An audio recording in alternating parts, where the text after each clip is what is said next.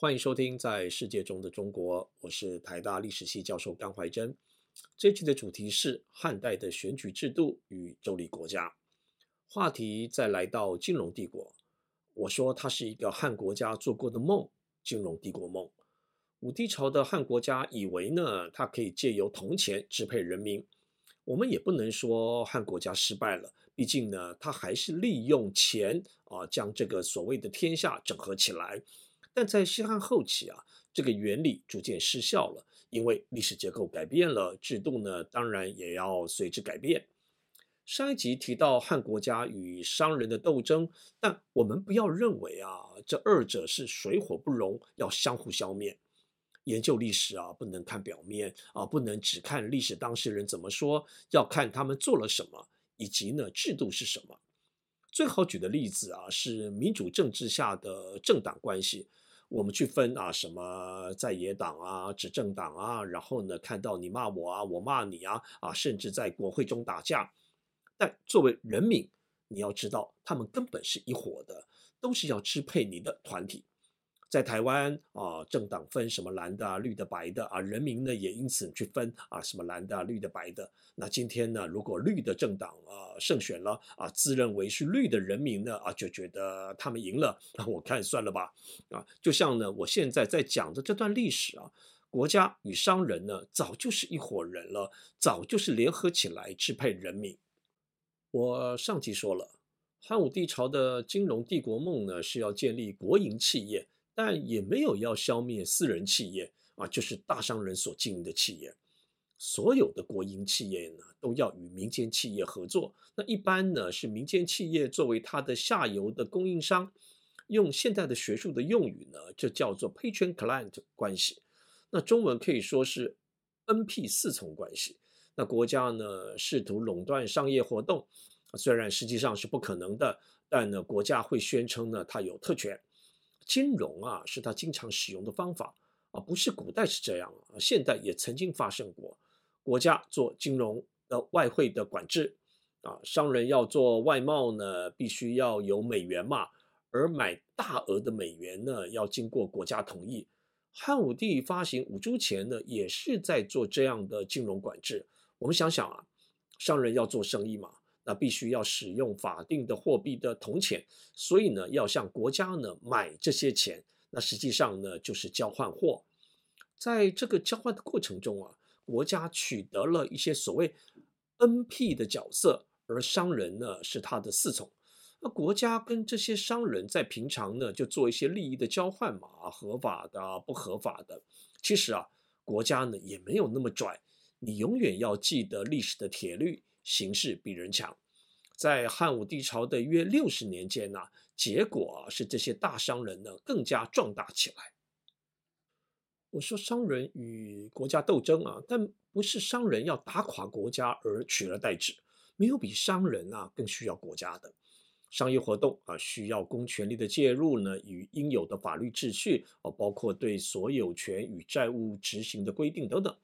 那商人斗争的是要由他们。来控制汉国家，由他们来组成国家。到汉武帝朝为止啊，地方上的豪族控制了地方政府。那汉初以来，郡县长官啊，像太守是由朝廷任命的，而且依例要本籍回避，就是由外地人来担任。而次级的官员呢，则是任用本籍人。那这些人呢，是地方的豪族，也就是我讲的大商人。但也不是所有的豪族呢都可以加入地方政府啊，这个认识是很关键的。地域社会有着多数的豪族，但只有少数的豪族。史料啊记录他们是大姓、助姓啊或某氏，他们控制着地方社会。你问我为什么？当然无法一概而论。每个地域社会呢有着每个地域社会的情况，而且呢其实也没有什么明确的史料。我们可以推论呢。这些德式的豪族呢，在西汉朝的金融帝国的运动当中呢，是作为汉国家的 client，就是四种。那这些豪族呢，既投资了国营企业，也从国营企业当中呢，得到了巨大的利益。那当这类豪族在经济上升后呢，也想在政治上的上升。西汉后期的朝廷所推动的察举呢，是制度化的提拔了这类的人。这个选举制度是郡太守定期将郡内的优秀的人才推荐给朝廷。可想而知啊，这个优秀人才八成是来自于郡政府的次级的官员，而这类官员呢，又是出自豪族啊，我把它说是地方上的家。他们先是加入了郡政府啊，也就是国。那这个国呢，在推荐他们以郎郎吏的身份呢，到汉国家，也就是呢天子之国。这些郎吏在汉朝廷任职，也与皇帝之间呢有了直接的君臣关系啊，于是呢成为了国家之臣。然后呢，担任国家之臣呢，可以担任的职务啊，像是呃郡太守啊、州刺史。如果官运亨通呢，可以再升任朝廷的大官。那这套制度呢，就是中国史所说的汉代察举，它一直受到中国史学者的高度的重视。但是，我们也应该重新从中国历史的脉络来探讨这套中国选举制度的起源。这种选举制度呢，也被称为贡举，因为呢，它的原理是贡啊，朝贡的贡。所谓察举啊，是地方政府向中央政府呢献上了人力，那当成是郡。献给朝廷的一种赋役，那这些人力啊，在中央政府当中呢，担任郎吏，而且呢，贡的原理是这样的，就是王赐给个人或团体的一个名，而受名者呢，需回报赋役。制度的原理是一回事啊，那制度运作的结果呢，又是另一回事。西汉中期以后啊，这些出身地方豪族的统治者，以郎吏等名义呢，齐聚在京城。那就是长安以及以后的洛阳，这类人呢、在这个场域建立了彼此之间的社会关系，也发展出共同的文化。我称呢这个为京城社会现象。这个现象的结果之一是创造了一个全国性的统治阶级，我称此为全国性士大夫阶级。同时发生的结果是这个阶级的成员呢控制了选举，所以说呢这个察举的选举的结果呢都是这个阶级的人当选。这个现象呢不难了解了哦，好比说啊，出身 A 郡的某甲呢到 B 郡啊去担任太守，那选拔了某乙为郎吏，那其后呢这个某乙啊也当上了太守，而来到了 A 郡，那选拔了这个某甲的儿子呢为郎吏啊，互相报恩嘛。你可以想象，经过了一段时间以后呢，这些豪族通过婚宦而成为一个封闭的团体，就是我说的。全国性的士大夫阶级，婚就是彼此通婚，换就是当官。西元前第一世纪开始的察举制度呢，是宣告了这个全国性的士大夫阶级将是中国的统治阶级。再回来看汉武帝的金融帝国梦啊，即使梦醒了，也促成了中国的进一步的统一。汉武帝朝创造了一个庞大的国营企业，整合了一些民间企业，就是部分的大商人。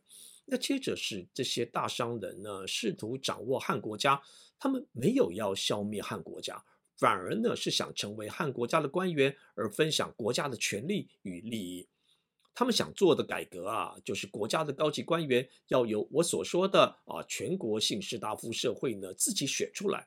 我打个比方啊啊，就像过去的一个班上的班长呢是由老师指定的，现在呢是由我们同学互选，然后交给老师任命。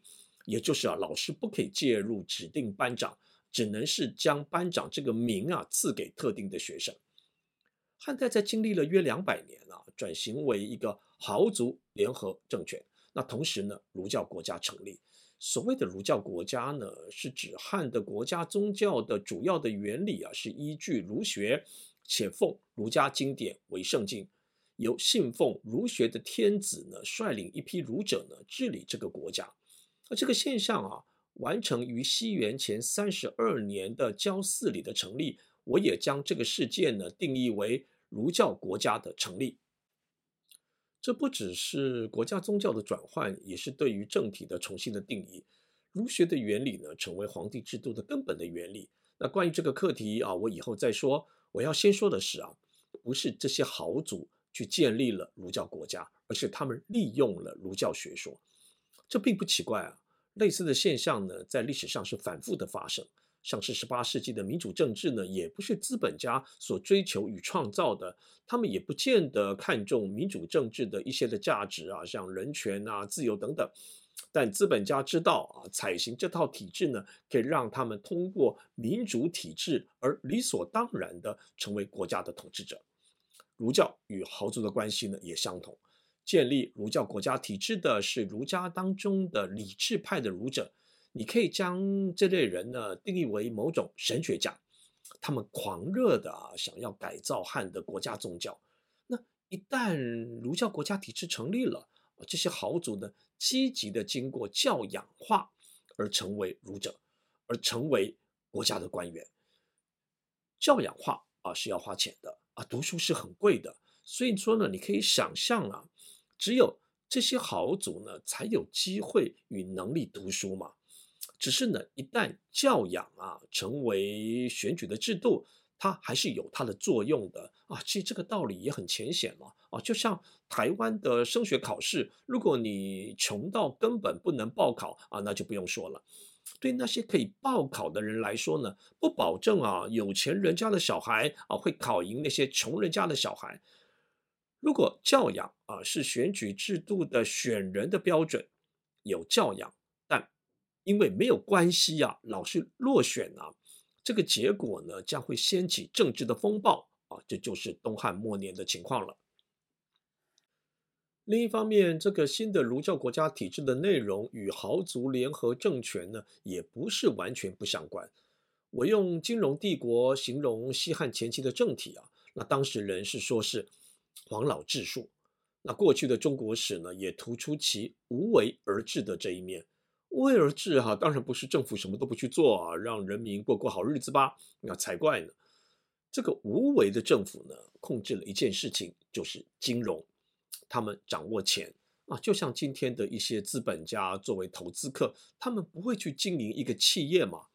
黄老治术啊，是指法家的治术。那这个法家的治术的主要经典啊，像是《韩非子》啊、《商君书》啊、《管子》等，这种法家啊的理论呢，也不是凭空想出来的，而是对应了战国国家的国营工厂的政策。只是呢，战国以来呢，还有另一条历史发展的大势，可以称为封建化，就是自主性的社会经济团体的大量出现。儒家的一些学说呢，则是对应了这个趋势呢，而设计了另一种新的政体。如果前面提过的《周礼》啊，以及所谓的春秋三传的《公羊传》《谷梁传》与《左传》，儒家呢自己的说法是复封建，那学者会解读为啊要恢复周封建。其实这个封建呢，是战国学者所说的封建。如果郡县呢是一套新的制度。封建也是，我也称之为周礼国家。我附带一提的，人活在世上啊，没有一个人、一个团体呢是能够真正的自主的。过去啊，我们说自耕农，这也只能够是一种定义嘛。这个自耕农之家呢，还是活在一个社区中嘛，跟这个社区的其他的生产者协力嘛，更不用说呢，他们会被卷入商品经济的网络中。从战国演变到汉代啊，这类的封建团体呢，有像豪族庄园啊，人民团体利用宗教结社所创造的村，还有外移的部落。法家的治术啊，是设立都市啊，利用货币啊，与这些封建的团体连结。但这套方法呢，已经逐渐失效了。于是汉国家找到的新的方法啊，是将这些封建团体的领袖呢，加入到汉国家。让他们成为国家官员的主要的来源。那中国史啊，将其中的一类人呢称为士族啊，士大夫的士啊，也有说这种士族呢，这个士是世界的这个士啊，也有说是士族的这个士，看你侧重在什么方面。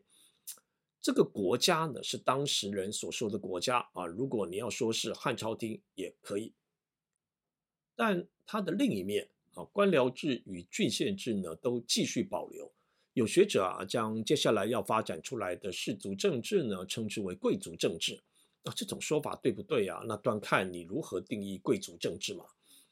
若将贵族政治的概念啊放在世界史中啊，则氏族政治啊实在是不能够称为贵族政治，因为呢，氏族是国家的官员，受官僚制的规范，好比呢升迁啊、权序等等。官僚制与郡县制继续运作的道理呢，其实很容易理解了啊，因为他们是很好用的支配的工具嘛。那统治者当然不会不使用嘛。啊，我打个比方好了啊，这些豪族或士族呢，就好像是啊这个角头老大嘛啊，当初各有地盘呢去收保护费，既要跟警察局去对抗呢，又要跟人民呢打打杀杀，很辛苦嘛。所以说呢，这些角头老大呢啊，就与这个警察局啊。这个达成了协议嘛，啊，老大呢改担任警察嘛，放弃了地盘与保护费，也就是呢警察局啊改由这些角头老大组成啊，于是呢警察局呢就能够更顺利着啊，在他的辖区内啊向人民收取管理费啊，其实呢这个管理费呢也就是另类的保护费嘛。当上了警察的老大呢，则会依据他们的警察的职级呢来领薪水，那薪水呢是出自于管理费。收入啊，其实呢会比以前呢他们自己收保护费来得多嘛。那这些氏族在他们的地盘如何经营事业，无法一概而论。但他们逐渐转换为所谓的国家的俸禄官僚。这样的体制的危机在于人民又隶属于其他的角头老大。这些新的老大呢，对人民好不好是一回事，人民当然反抗郡县政府嘛。啊，包括利用郡县政府呢向他们收钱的士族阶级，这个斗争啊会将中国历史推进到下一个阶段。反抗郡县政府的地域社会团体主要有两类，一类是道教团体，一类是外夷啊，这是接下来的课题。在这一集的最后呢，啊，我来检讨一下为什么汉武帝的钱的政策失败了。第一是债的问题。因为钱的使用啊，造成了人民呢沦为债务奴隶。统治者呢是否同情人民啊，我也不知道。但国家失去了缴税的人啊，这是相当严重的危机。第二，钱经济运作的结果呢，会使商人操控了钱，这也可以说是呢法家经济学的失算嘛。第三，汉国家发行铜钱呢，本来以为啊可以大赚其钱，适得其反。西汉中期以后，经济规模扩大了，钱的需求增加了。那照理说啊，如果汉政府呢发行更多的钱呢，会获取更多的利益。但铸钱却亏本了，因为啊铜矿不足，铜涨价了。那生产铜钱的成本增加了。汉武帝以后发行法定货币的五铢钱，那在定价上呢，一钱啊就是一枚五铢钱。那市场上的定价呢，是每样货品呢要有几钱？假设啊，过去一枚五铢钱的这个价值是五个单位啊，可以买一个陶碗，也就是呢一个陶碗呢啊这个一文钱。那现在五铢钱的价值呢，其实已经升到八个单位了，但是陶碗还是卖一文钱。一旦呢有了法定货币啊，而铜又涨价，那么呃发行钱呐啊铜钱呐啊就亏本了嘛。那国家呢，只好减少发行铜钱，而大家呢又要使用钱，那结果呢就是通货膨胀，也就是物价上涨嘛。反而呢使多数的人民没有享受到经济发展的好处，于是呢铜钱会逐渐退出了货币流通的领域，这也是啊汉武帝的金融帝国梦破灭的原因之一。我也附带一说的。啊过去一些学者呢谈呃中国中古的所谓的自然经济，那想象啊这个时期好像是经济倒退，其实不是这样的，只是铜钱的使用出了问题。当时的中国还是在继续使用货币，只是不再是铜钱，而是像呃谷物啊或布帛啊。无论如何，也不是以物易物的所谓的自然经济。下一集呢，我就顺着现在的话题啊，终于谈到了这个汉代继承社会呢，如何在儒教国家的新原理之下呢发生变化。历史啊，是你我的祖先在过去生活的真实的记录啊，所以很有趣。我希望你也觉得很有兴趣。我是甘怀真，我们下一集再见。